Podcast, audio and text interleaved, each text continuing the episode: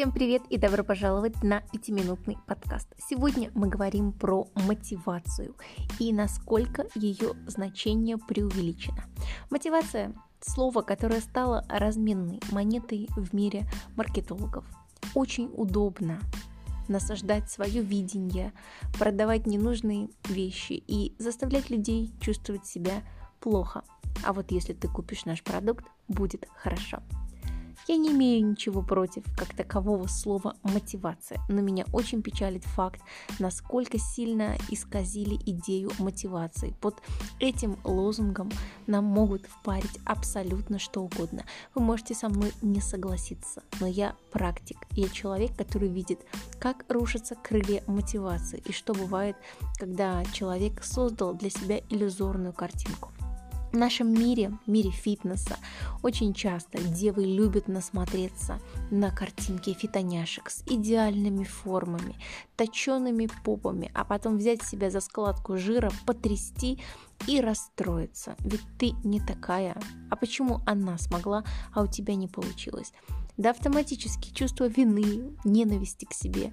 Хочется наказать себя еще больше.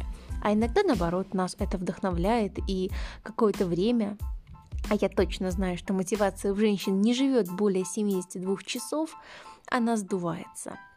Я очень вас прошу не смотреть вот эти картинки, не ориентироваться на фитоняшек в интернете, в инстаграме. И сейчас я объясню почему.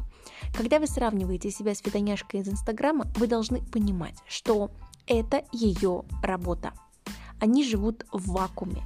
Их задача тренироваться, спать, чистенько кушать и а, вести социальную активность. Все тренирующиеся, выступающие спортсмены, они, как правило, не имеют тех функций и обязанностей, которые выполняешь ты. Им не нужно ходить на работу с 8 до 5 и нервничать. Им не нужно ходить в ночные смены. Мало у каких соревнующихся спортсменок, на чьи попки мы залипаем, есть дети. Как правило, у них может быть и есть муж, но в основном уж простите, что я это скажу, но это папики, это спонсоры, которые их содержат. И понимаете, для нее ее попка – это способ продвинуться по социальной лестнице. Это способ э, хорошо одеваться, путешествовать и ездить на дорогой машине. И если она начнет сейчас жрать всякую хрень, она это все потеряет. Чувствуете разницу? Для тебя стройность, ну это окей, бонус. Для нее это вопрос выживания. И, конечно же, ее мотивация, она всегда будет сильнее, чем твоя.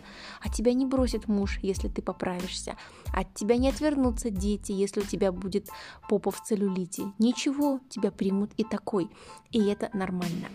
Вот почему эти идеальные картинки идут в разрез с нашим представлением о том, какая должна быть ты. Ты не обязана быть идеальной точеной, но иметь а, маломальски приятные эстетичные формы тебе самой будет классно.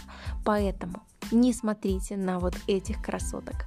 Это их работа. Они выживают благодаря своей красоте, идеальным формам.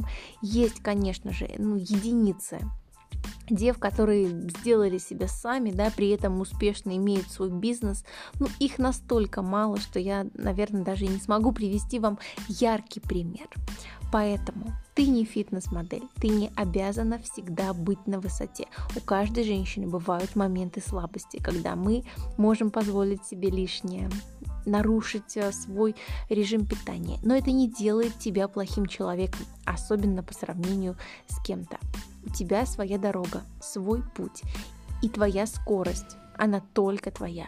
Возможно, ты движешься очень медленно, но ты же не стоишь на месте. Каждый день ты совершаешь маленький шажок навстречу своему конечному результату. К черту картинки, к черту мотивационные ролики. У тебя есть план, дисциплина и люди, которые тебя поддерживают. На данном этапе этого достаточно. Вот почему я против мотивации. Мотивация ничто, дисциплина, все. Всем успехов и никаких жоп из интернета.